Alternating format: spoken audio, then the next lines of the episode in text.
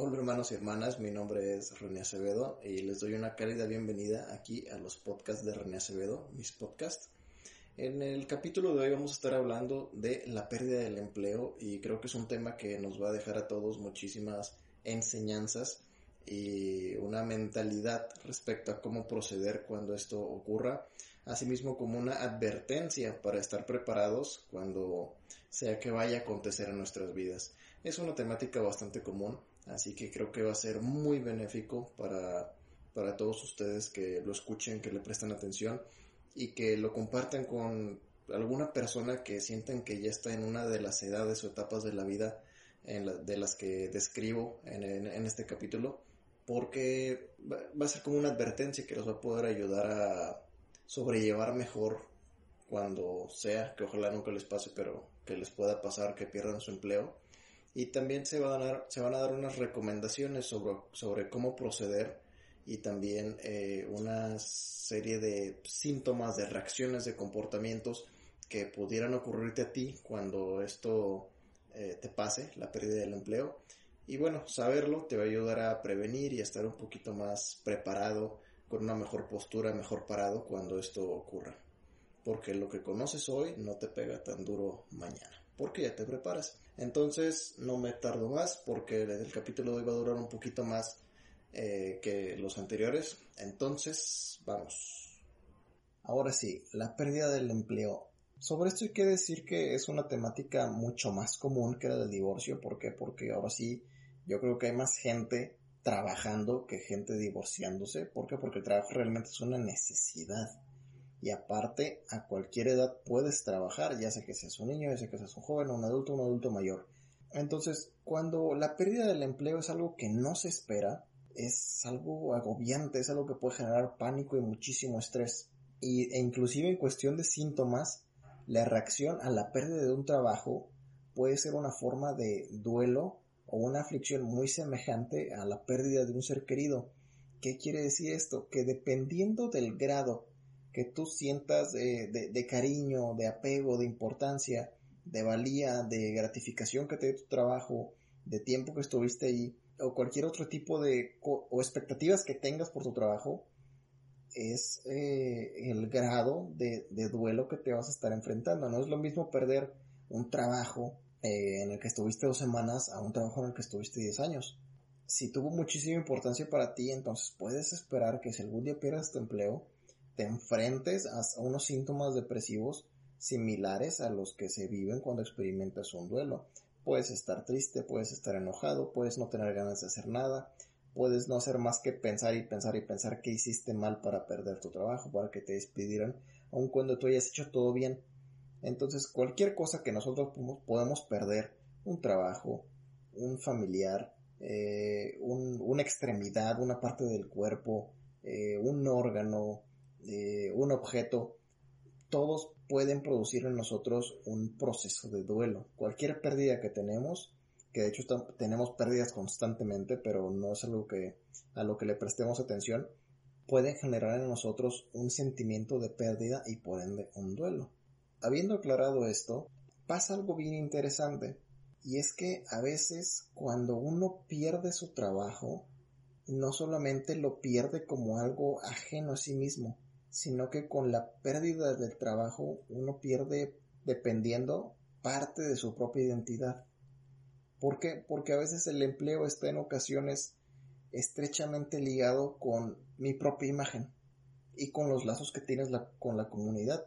Cuando la gente ya te reconoce como que, ah, tú eres el abogado, ah, tú eres el psicólogo, ah, tú eres el médico, entonces obviamente ya generas un lazo para que la comunidad ya tiene una imagen de ti de que tú eres X o tú eres Y y asimismo tú tienes la imagen de que eres eso para ellos. Entonces obviamente tu identidad ya está en parte fusionada con tu trabajo, que no es algo malo, es algo natural y que es necesario porque cuando te identificas con tu trabajo puedes dar lo mejor de ti en él. ¿Por qué? Porque el significado del trabajo es triple. El significado del trabajo es económico, es psicológico y es social.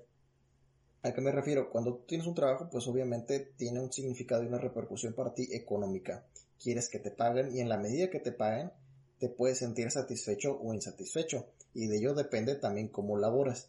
Entonces, en la medida que te paguen puede afectar tu psicología. ¿Por qué? Porque te sientas insatisfecho, te sientes enojado y con la afectación psicológica viene una afectación de todo lo demás en que no te desempeñas bien y eso lo puede ver la gente. Entonces, aquí es donde el trabajo se vuelve social. Si tú te eh, desempeñas bien o mal, la gente lo puede ver. Entonces ya vemos una característica social. Otra característica social es que simplemente tu trabajo te pida que estés en constante contacto con una gran variedad de personas o con un solo tipo de personas, pero con que estés con una persona ya ves el significado del trabajo en un ámbito social, que a lo mejor te puede dar mucha gratificación, que en tu trabajo convivas con muchísimas personas, que en tu trabajo convivas con pocas, pero, pero sea directamente con, con el usuario de tus servicios y le proporciones un bien y eso te da satisfacción. Y la satisfacción es un factor psicológico y de ahí vamos también a lo económico que puede hacer que te, que te paguen un poquito más porque te ven como un buen empleado, etcétera. Entonces, aquí tenemos y las investigaciones han dicho, y es bastante interesante, que un trabajo, cuando es inmensamente satisfactorio para, para ti, por ejemplo, se fusiona con tu identidad, mientras que un trabajo desagradable no. Por ejemplo, si tú eres la persona que disfruta muchísimo su trabajo, que le gusta mucho lo que hace, entonces sabes que le metes a lo mejor horas extras que le metes en tu tiempo libre estudio este ajeno. En mi caso, yo estoy leyendo constantemente sobre terapia fuera de las horas en las que atiendo a mis pacientes. Te estás informando sobre cómo puedes ser mejor o cómo puedes realizar mejor tu, trabajo. Te estás interesando por cómo llegar a más gente.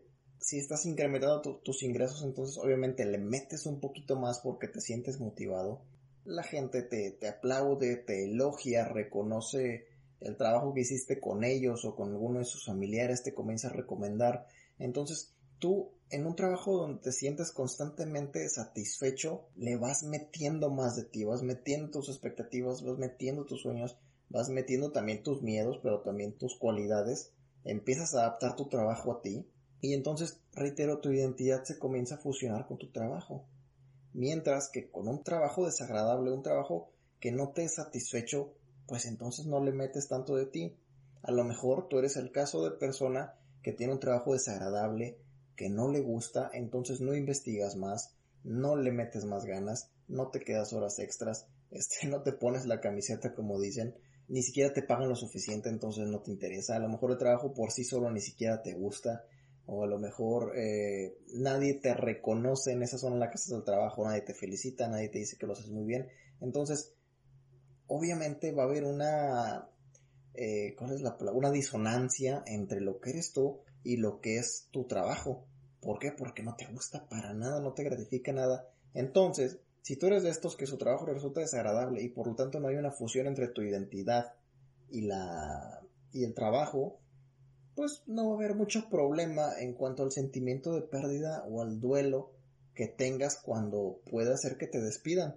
Sin embargo, si eres una persona que tiene un trabajo súper satisfactorio y de la noche a la mañana ya no te tienes, ya no te puedes dedicar a él porque te despiden o porque algo pasa, pues obviamente como fusionaste parte de tu identidad con el trabajo, obviamente lo vas a resentir mucho más que una persona que no tenía esta fusión. Y ahora, la fusión no es algo malo eh, en, por sí sola, ¿por qué? Porque obviamente nos permite dar un poco más pero por lo mismo nos va a hacer perder un poquito más cuando perdamos. Entonces es algo que varía, es algo natural y a fin de cuentas fusionarse con un trabajo satisfactorio no es tan malo como fusionarse con un trabajo que a lo mejor es desagradable.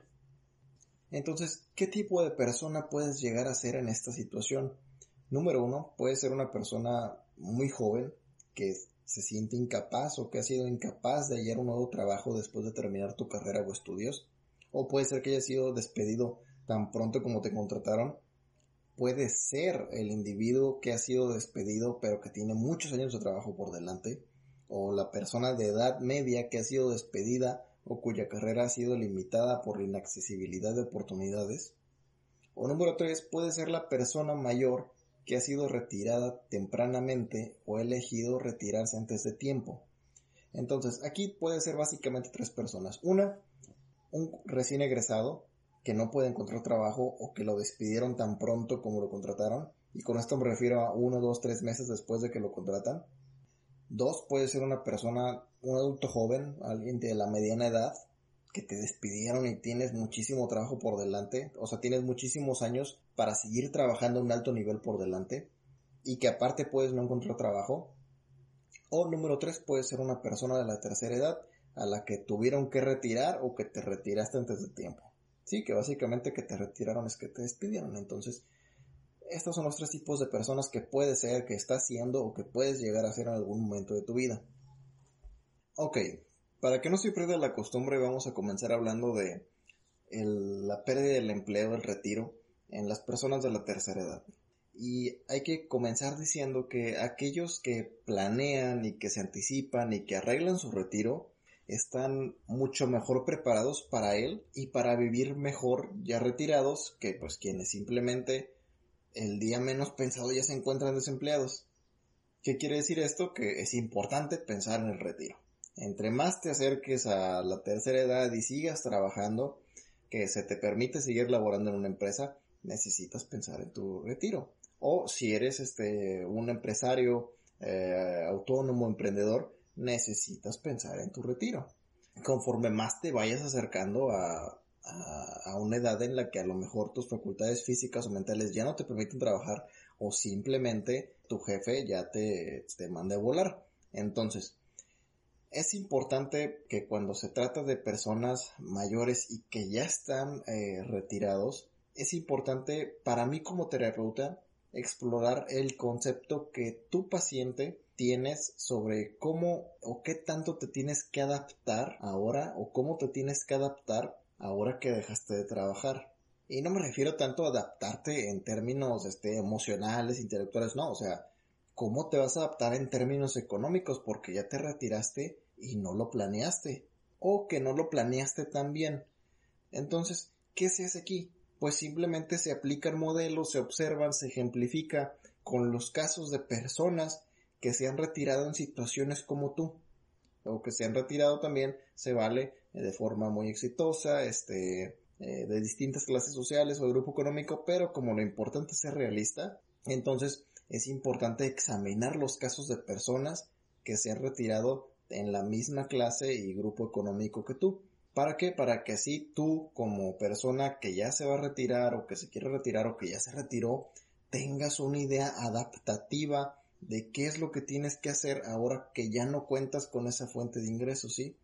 Lo importante del psicólogo en este, en este ámbito es darle a la persona, es que yo te pueda dar a ti la capacidad o la motivación, pasarte de un estado de pasividad a uno de actividad para que hagas algo adaptativo, hagas, algo lógico, hagas algo coherente por la situación en la que te encuentras hagas algo que no sea dañino para tu salud. ¿Qué tal si tú dices, no, pues bien fácil, puedo robar un banco y siendo dijo, no, pues obviamente te vas a meter a la cárcel. Vamos a buscar formas adaptativas de poder arreglar esta situación. Conseguir algún este préstamo, eh, pedir algún tipo de apoyo del gobierno, montar un negocio que esté un poquito más inclinado a tus gustos y tus intereses, ya que no tienes eh, la carga de quizá probablemente ya que te estás retirando de mantener a toda una familia, ocupas un poco menos de ingresos, entonces puedes tener un negocio que sea fácil de atender, etcétera. Pero el punto es promover, es que yo pueda promover que tú hagas algo que esté dentro de tus posibilidades y hagas algo adaptativo y realista y lógico y benéfico para que puedas salir adelante de esta situación. Y una de esa forma es examinar los modelos de personas que estaban en la misma situación que tú, pero que lograron retirarse exitosamente o que lograron mantenerse exitosamente después de un despido y que especialmente reitero, reitero sean de un contexto similar al tuyo, de una misma clase social, de un mismo grupo económico, de una misma situación de despido, a lo mejor este, una edad similar, etc. Entonces, esto refuerza la siguiente idea, que tú, como nuevo desempleado, como persona retirada, necesitas reestructurar y manejar tu nuevo programa de tiempo. Es decir, porque ahora vas a tener o, el programa de tu tiempo va a estar distribuido de forma bastante diferente porque ya te encuentras retirado. ¿Y por qué es importante darle estructura al tiempo libre? Darle estructura inclusive al tiempo que no es libre. ¿Por qué? Porque hay personas que necesitan estructura. Todos necesitamos estructura. Todos tienen su propia estructura A lo mejor tú ves a alguien y dices, no, esta persona no tiene nada estructurado en su vida, no tiene idea de qué va a hacer, pero yo te aseguro que si vas y le preguntas, sí tiene una idea más o menos este, concebida de cómo es que va a abordar la vida, cómo va a ser X y Y, y a lo mejor tú eres una persona mucho más detallista. El punto es que todos tenemos estructura y todos necesitamos un grado de estructura. Entonces aquí el terapeuta va a dialogar con esta persona, la va a conocer para determinar ambos qué tanta estructura necesita esta persona para poder satisfacer sus necesidades. ¿A qué me refiero? A lo mejor tú, vamos a un caso muy, muy básico. Tú quieres ser millonario, pero no tienes estructura en tu vida. No te organizas, no haces X, no haces Y, no ideas, no, no emprendes, no, no ejecutas, no ahorras. Entonces, ¿cómo quieres llegar a eso si no tienes una estructura? A lo mejor puedes llegar a eso sin una estructura similar a la mía, pero necesitas una estructura. Entonces, reitero, aquí el terapeuta te va a ayudar a determinar qué grado de estructura necesitas. Si tú reconoces que necesitas muchísima estructura, pero no estás haciendo algo para tenerla, pues entonces, ¿qué está pasando ahí? Entonces se trabaja. Si tú determinas que casi no ocupas estructura y lo vas haciendo muy bien, bien, pues así le sigues. Pero el punto es que el terapeuta, yo debo discutir con mi paciente sobre estas necesidades que tiene y ayudarlo, se vale también, este, a establecer un programa de actividades que mejor encaje con su particular necesidad, habiendo determinado primero cuál es la verdadera necesidad que tú tienes. ¿Cuál es tu verdadera necesidad? Tú, tú quieres estabilidad, tú quieres compañía, tú quieres reconocimiento, tú quieres seguir haciendo lo que te gusta, ¿qué es lo que quieres? Entonces, con base a ello, se genera una, una estructura. Ahora, la mayor parte de las personas han sido condicionadas por años para comparar el trabajo con, el, con la remuneración económica. Entonces, obviamente, esto deja de ser así cuando una persona se retira y hay que cambiar el énfasis que la persona tiene sobre la remuneración económica. Porque obviamente si ya te retiraste, no quiere decir que no puedas trabajar, pero si no vas a trabajar, necesitas obtener otro tipo de remuneración. ¿Por qué? Porque durante toda tu vida reforzaron que tú trabajas para tener dinero. Entonces, ya que te retiras, ¿qué haces? A lo mejor puedes ver como trabajo eh, cuidar a tus nietos, pero entonces, ¿qué obtienes? Entonces se necesita, como dije, quitar el énfasis de la remuneración económica y obtener un énfasis en la remuneración eh, social, remuneración emocional, remuneración psicológica, sí, obtener una remuneración que más que dinero te genere placer al hacerla. Entonces se le puede sugerir a la persona, yo te puedo sugerir a ti, oye, ¿sabes qué? Tú ya no estás trabajando, ya no tienes la, capacidad físico-mental para estar al, al frente de, de, algún cargo o para, para ejercer como empleado, entonces puedes dedicarte a actividades tales como la crianza de los nietos u otras actividades voluntarias que te den una remuneración social, que la gente te pueda reconocer todavía, que la gente te pueda decir, oye, lo haces muy bien, que la gente te dé esta gratificación por el hecho de cuidar a tus nietos. Y en el primer caso puede ser el, caso de los, de los cerillitos. No, no sé cómo le digan en otras ciudades o en otros estados, pero aquí los cerillitos son las personas que, que embolsan los productos que tú compras, que compras, que tú compras en una tienda comercial. Se dice que muchos eh, de ellos, muchos señores y señoras de la tercera edad, no tienen necesidad de trabajar, no tienen una necesidad económica, pero trabajan como cerillitos para poder tener esta remuneración social, esta remuneración psicológica que les hace sentir placer porque se sienten que todavía son útiles, eh, que todavía pueden ganar algo, pueden ayudar a alguien, etcétera. Entonces, reitero, una persona eh, ya retirada eh, puede ser importante, y digo puede ser, porque no es obligatorio, que tenga que cambiar el énfasis por la remuneración económica a una remuneración más placentera, más social, más psicológica. Es decir, que deje de enfocarse en la obtención del dinero y que obtenga placer a través de la gratificación por cuidar a sus nietos, por cuidar a sus hijos, por cuidar a eh, sus plantas, por dedicarse a lo que le gusta, por ser cerillito, etc. ¿Y por qué hace un momento dije que no es obligatorio? Porque si una persona retirada tiene todavía cualidades físicas y mentales para seguir trabajando por un salario, para poder ocupar un puesto en una empresa, se le puede animar, es más, se le tiene que animar si la persona está en plenas condiciones de que tras su retiro quiere emprender un negocio o tras su retiro se arrepiente y quiere eh, trabajar en otra empresa y todavía puede hacerlo, pues se le motiva que lo haga, siempre y cuando sea físicamente apto y mentalmente apto para poder hacerlo. Ahora, si no lo quiere hacer, aunque tenga todas estas habilidades, y es el primer caso que ya les mencioné, también se puede explorar en actividades para las que no tuvo tiempo antes del retiro. De que, oye, este abuelo, oiga señor, este, oye paciente, hubo algo que tú quisiste hacer toda tu vida, pero no pudiste porque no tenías tiempo antes de retirarte. No, pues que sí, que pescar, que tallar madera, dedicarme a las plantas, cuidar a mis nietos, etcétera. Ahora, hablando sobre los más jóvenes, no hay mucho que decir. ¿Por qué? Porque no están en la situación de las personas que ya se están retirando. No tenemos que hablar de todo eso porque obviamente no se van a retirar. No teníamos que hablar de los de la serie de más problemas que así se enfrenta una persona de la mediana edad o de una persona que ya tiene varios años trabajando en una empresa, ni tenemos que hablar de un joven que en tres meses ya haya fusionado su identidad con su trabajo, porque es muy raro que pase que en tan poco tiempo una persona ya haya invertido tanto de sí en un trabajo. Entonces no se va a enfrentar a una situación de duelo por separación de su trabajo, ni a una pérdida de identidad por la separación del mismo. Así que la víctima más joven de la pérdida de empleo, de estas personas jóvenes que pueden ser recién graduados o que no tienen mucho de haberse graduado, aunque sí sufren porque pierden su empleo, pues a fin de cuentas tienen, eh, o tú, si estás escuchando esto y eres un, recién graduado y sientes que te van a correr tu trabajo, sientes que, o ya te corrieron, comúnmente pudiera ser que tengas una ventaja de no tener una carga económica tan grande como es una persona que ya tiene hijos o que ya tiene una pareja formal o que tampoco estás al frente de una gran empresa. Entonces aquí aliviánate tantito porque reitero, puede ser que tengas la ventaja de que no cargas con una familia, con los estudios de hijos, con este, reitero, estar al frente de una empresa y tener que mantener a tus trabajadores con su salario. Y a fin de cuentas también tienes una mayor flexibilidad en términos de elegir qué hacer. No tienes una trayectoria que te haga sentirte atado a que tienes que ejercer como X o como Y. Pudieras tener una carrera, pero no es lo mismo tener una carrera a tener una carrera y haber ejercido durante 10 años. Esta persona que ya ejerció durante mucho tiempo lo que estudió, pues obviamente se siente un poquito más comprometida a seguir laborando de la misma forma.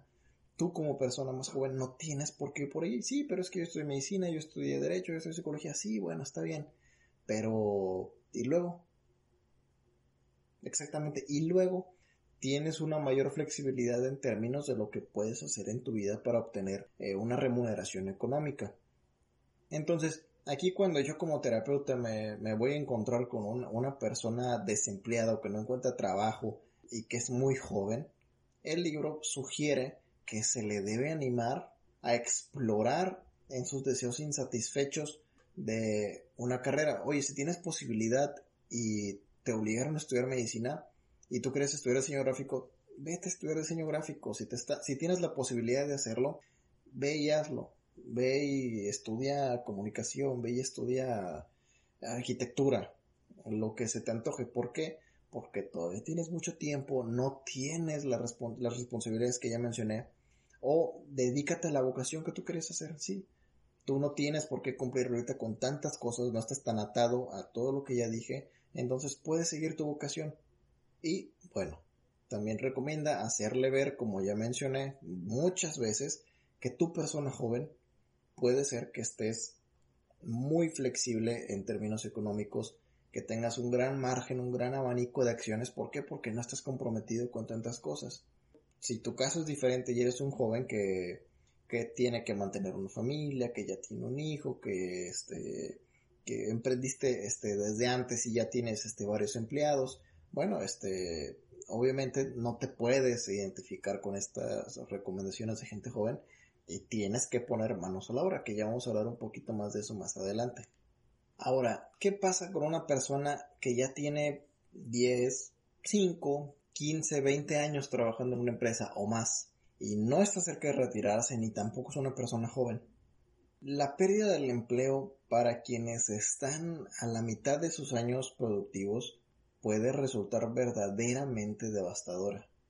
¿Por qué? Porque si tú estás en ese grupo, pues tienes menores posibilidades de encontrar trabajo similar en otras compañías en razón de tu edad. ¿Por qué? Porque ya tienes más experiencia, pero a lo mejor vas a para un puesto que no se ocupa tanta. O no hay vacantes para tu grado de estudios y en relación a tu puesto y en relación al salario que pides. Entonces, sí es un poquito más complicado encontrar trabajo este, eh, a esa edad, pero no es imposible. Aquí es importante que recuerdes y que te creas, porque es verdad que todavía tienes muchos años de trabajar productivamente por delante. Sí, es bien importante que te lo creas. ¿Por qué? Porque eso te va a motivar a que sigas buscando trabajo y que sigas buscando un trabajo digno de ti. Aquí el libro hace mención de la terapia de grupo que puede ofrecer un apoyo muy cálido y bastante motivador para la persona que se encuentra en esta situación. ¿Por qué? Porque una discusión grupal puede ayudar a aliviar eh, los sentimientos negativos de la autoestima de que no soy suficiente, no valgo nada. Con la perspectiva de tanta gente, vas a obtener una, una retroalimentación que básicamente te va a decir que no fue tu culpa, que ellos hicieron lo mismo que tú o cosas diferentes a ti y obtuvieron el mismo resultado, fueron despedidos, te van a decir lo que yo te digo, que te creas que todavía tienes por delante muchísimos años de trabajar productivamente, de que todavía te quedan tus mejores años de trabajo. Entonces todo esto, toda esta conversación grupal, obviamente te va a proporcionar un mayor estímulo que te va a ayudar a que te esfuerces a encontrar otro empleo.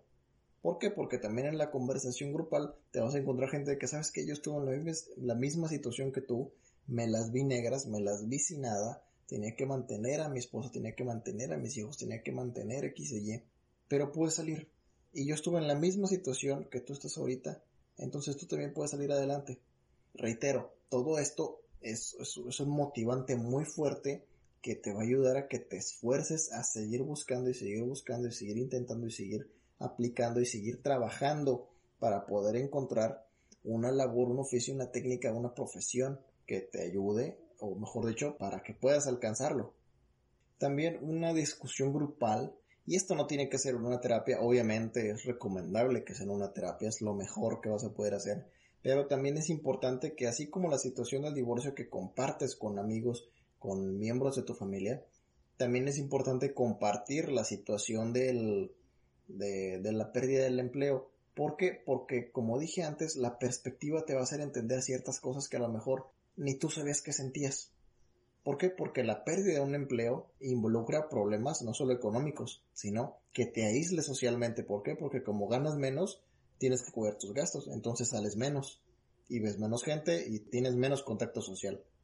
También como no vas a trabajar, no convives con tus compañeros, entonces obviamente te sientes aislado, estás un poquito más solo. Y ahora deja, este, súmale que tu trabajo era sumamente satisfactorio y que todo lo que tú hacías para ti tiene un significado tener a la persona enfrente, trabajar con ella, eh, firmar tus documentos, lo que sea que hagas, hacer tus cálculos, hacer los diseños, para ti era muy satisfactorio, entonces también pierdes algo que es parte de tu identidad y parte de lo que te hace sentirte bien.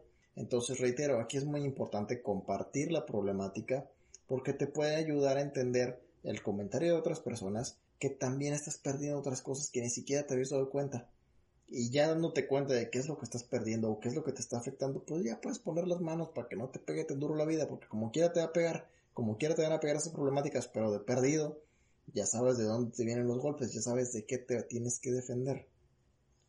Y con todo esto se ejemplifica lo que dije hace tiempo, de que el trabajo tiene su componente económico, tiene su componente social y tiene su componente psicológico.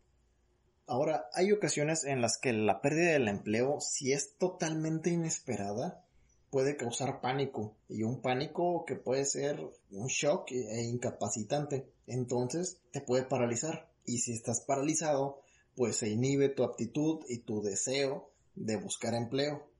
Entonces aquí es muy importante que ya sea que yo como terapeuta o que tú como mamá, tú como papá, tú como amigo, tú como hermano, tú como hijo, tú como nieto, tú como abuelo, impulses a esta persona que perdió su trabajo de diversas formas para que esta persona esté alerta a todas las posibilidades que le pueden estar lloviendo, pero por sobre todo para que se motive a buscar y encontrar un empleo. ¿Por qué? No solamente porque la economía nos dice que, oye, tienes que trabajar, No, no nada más porque, porque si no trabajas no comes, sino porque el empleo a partir de cierta edad es, es, algo tan importante para la persona, no, no solamente en el ámbito económico y social, sino en el ámbito psicológico, el trabajo juega un rol importantísimo en la salud de las personas. Entonces, reitero, seas tú quien seas, necesitas motivar a esta persona o motivarte a ti mismo para reaccionar rápido a la pérdida. Ok, perdí, sí, está bien, voy a sufrir y todo, pero necesito seguirme moviendo, ¿sí? Necesito impulsar a esta persona o necesito que me impulsen o necesito impulsarme para buscar empleo de diversas formas, diversos empleos y estar alerta a todas las posibilidades. Ahora, algunas personas usan la negación para ajustarse a esa pérdida y pues cuando falla entran en pánico. ¿Cómo puede ser esto? Por ejemplo, digamos que imagínate el caso de esta chica, la despiden de repente y entra en un shock y regresa a su casa, no le cuenta a nadie, se acuesta, ¿cómo te fue? Bien, me fue bien, ok, buenas noches. El día siguiente se levanta, se, se viste como si fuera a trabajar, pero no va a trabajar, se la pasa todo el día en la calle, dando la vuelta, se entra en una plaza y regresa a su casa. Y así está. Y está negando claramente la realidad que ya hablamos un poquito de eso en el podcast, este, hace varios podcasts creo, en el tercer o cuarto capítulo. Entonces, otra forma de negar la realidad en este caso puede ser que la persona hace como que lo, lo enfrenta, pero en realidad todavía no está lista y pierde su trabajo, regresa a su casa bien, pero sabes que me despidieron. Pero está bien, no hay problema. Luego busco trabajo y pasan días, pasan más días y pasan semanas y la persona no busca trabajo. ¿Por qué? Porque está negando la realidad. ¿Por qué? Porque no está lista todavía para afrontar lo que eso significa. Entonces, reitero, algunas personas usan la negación para ajustarse a esa pérdida. Recordemos que la negación es un mecanismo que se usa, que es natural, para poder ajustarnos, pero hay veces en las que se torna enfermizo y que puede ser desadaptativa. A veces, pues la verdad es que las exigencias del siglo XXI no nos permiten eh, darnos el tiempo de negarnos que pudieran ser un día, que pudiera ser en otros casos un mes, una semana, pero pues por desgracia o para bien el mundo en el que vivimos nos pide estar constantemente activos, entonces la negación se tiene, se tiene que dejar para después y te tienes que ajustar de otra forma. Si la negación falla, o cuando falla la negación y la realidad es demasiado evidente como para negarla, pues la persona entra en pánico y siente miedo y se pregunta qué va a hacer, pero a fin de cuentas, aquí la ayuda del profesional, aquí la ayuda del terapeuta es que te comienza a ayudar para que eventualmente tú poquito a poco puedas reconstruir tu realidad, puedas hacerle frente y tengas comportamientos adaptativos, tampoco que te desgasten, pero sí que te tengas que esforzar un poquito para poder salir de este hoyito en el que te metiste. Ahora, hay personas que se toman muy mal el despido, no lo perciben tanto como una pérdida, sino como un arrebato. Entonces, obviamente, esto genera sentimientos diferentes, la forma en la que lo percibes, porque de pasar a, sentirme triste, eh, en este caso puede ser una persona que se sienta muy enojada y muy resentida. Entonces, se pueden esconder, se rehusan a cooperar con su familia, a cooperar con la comunidad, para que les ayuden a buscar trabajo, es decir, no dejan que nadie los ayude a buscar trabajo y además no intentan buscar trabajo. ¿Por qué? Porque sienten que se los, que se los arrebataron y como la vida es justa, me lo van a tener que devolver, me van a llamar y me van a contratar de nuevo. Pero pues no. Aquí, si esta persona no tiene la ayuda necesaria, no, no, si no asiste a terapia, o una terapia de grupo o cualquier tipo de terapia, existe el peligro de que desarrolle una depresión y que disminuya por ende su autoestima y que se torne en algo crónico. ¿Por qué? Porque a veces los sentimientos y las emociones te duran un día, pero ¿qué tal si te duran cinco y te duran un mes y te duran dos meses y te duran tres meses y se vuelven crónicas y ya comienzas a padecer de lo que es un trastorno o de una serie de síntomas muy estables a lo largo de tu vida que podríamos decir que se vuelven crónicas. Y no solo eso, que van a generar una sintomatología física que los médicos te van a decir, oye, ¿sabes qué? No sé por qué tienes esto, es psicológico y estamos hablando de sintomatología que puede llegar a ser grave, una sintomatología física de que, oiga, es que por qué no puedo mover el brazo, cómo es que estoy perdiendo la vista, sí, todo eso puede pasar si no le da su debida atención a los factores psicológicos. Entonces, estamos hablando de una persona que puede generar depresión, que puede eh, reducir su autoestima, que se puede volver crónica, que tiene tanto enojo que se vuelve una persona amargada de forma permanente y se termina convirtiendo en un ser, pues la verdad que no es deseable para ningún jefe y que por lo tanto nadie cree que es merecedor de otro empleo. En todos los casos, seas la persona que afronta bien la pérdida, que no la afronta bien, que la recibe con tristeza, que la recibe con, con ira, la clave en la intervención, si tú eres un amigo, si tú eres un familiar, la clave de mí como terapeuta es ayudarte a que construyas una estructura, como hablamos anteriormente, para hallar un nuevo trabajo, ¿sí? Porque como dijimos, las exigencias del siglo XXI demandan o, imperan para que tú consigas un trabajo y puedas vivir. ese es el mundo en el que vivimos. Ahora, ¿qué puede pasar en relación a esta pérdida del empleo en una persona de la mediana edad o que ya tiene varios años trabajando en su empresa? Pues que a veces eh, el desempleado no quiere hallar un nuevo trabajo, como ya dijimos. Pero ¿qué más pasa? Que si tiene familia, pudiera ser que ésta decida, inclusive con el apoyo del desempleado, de ya sea una pareja, ya sea un hijo, ya sea un padre, pueden todos decidir ajustarse de forma indirecta solicitando este préstamos, eh, algún tipo de apoyo o de ayuda social o estatal, apoyo del gobierno, lo que obviamente, aunque haya sido su idea del desempleado, refuerza una pérdida de la autoestima. Porque, ah, yo ya no puedo dar y tuve que recurrir al, apoyo del gobierno. Entonces, obviamente, eso te pega en tu, en, tu sentido de autoestima, de que, puta, no, no pude proveer a mi familia, no pude proveer a mi pareja, no pude proveer a, mis, proveer a mis hijos y tengo que depender de alguien más. Entonces, esto puede ser muy difícil, especialmente para las personas cuya única responsabilidad en su familia o la responsabilidad más fuerte sea la de aportar económicamente. Por ejemplo, si tú eres una madre de familia o un padre de familia que tienes el, que tu rol principal es el de proveedor económico, pues obviamente a ti te va a pegar más duro que a otras personas que a lo mejor comparten esta carga económica. Muy bien, ¿de qué otra forma puede afectar la pérdida del empleo en, en una persona? Y en este caso, para responder, vamos a referirnos a una persona con baja autoestima. ¿Por qué? Porque estas personas pueden, o si tú eres una de ellas, puedes a lo mejor tener un sentimiento de incapacidad o puedes tener una falta de fe en ti mismo, una falta de fe en tu propia habilidad, aunque ya la demostraste mil veces, para encontrar un empleo similar, de acciones similares, de responsabilidad similar o en el que te paguen igual. Entonces, puedes verte en la situación en la que aceptes un trabajo de menor prestigio y un más bajo salario. Y lo realmente preocupante de esto no es en sí que aceptes eh, ese trabajo o ese salario. ¿Por qué? Porque por X o por Y al menos estás comenzando, al menos estás retomando, te activaste, dejaste la pasividad de lado y estás haciendo algo para salir. Sin embargo, lo preocupante es que te arriesgues o que tarde o temprano caigas en una especie de conformismo o en una especie de pasividad en la que ya no te permitas salir de ese lugar al que entraste, es decir, a ese trabajo de menor prestigio y de más bajo salario.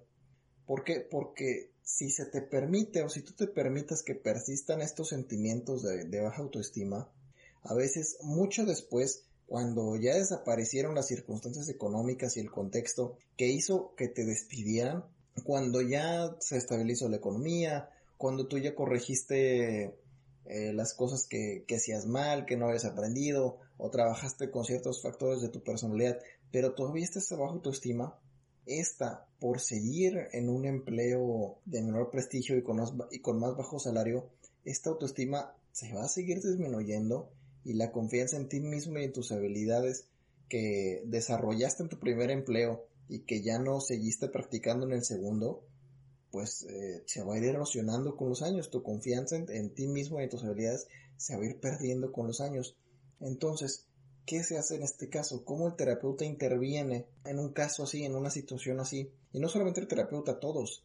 ¿Cómo tenemos todos que intervenir en el caso de que conozcamos a una persona así?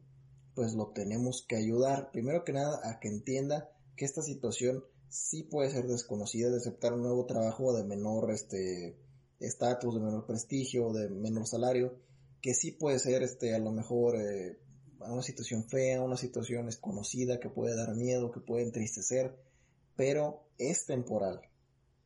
Y ayudarlo a que sea más fuerte en su personalidad, en la visión que ve de sí mismo, echarle ánimos, echarle porras, echarle ganas, motivarlo, incentivarlo, demostrarle con sus propios actos que él ha podido ser capaz de más para que pueda confiar en sí mismo y busque un trabajo más apropiado.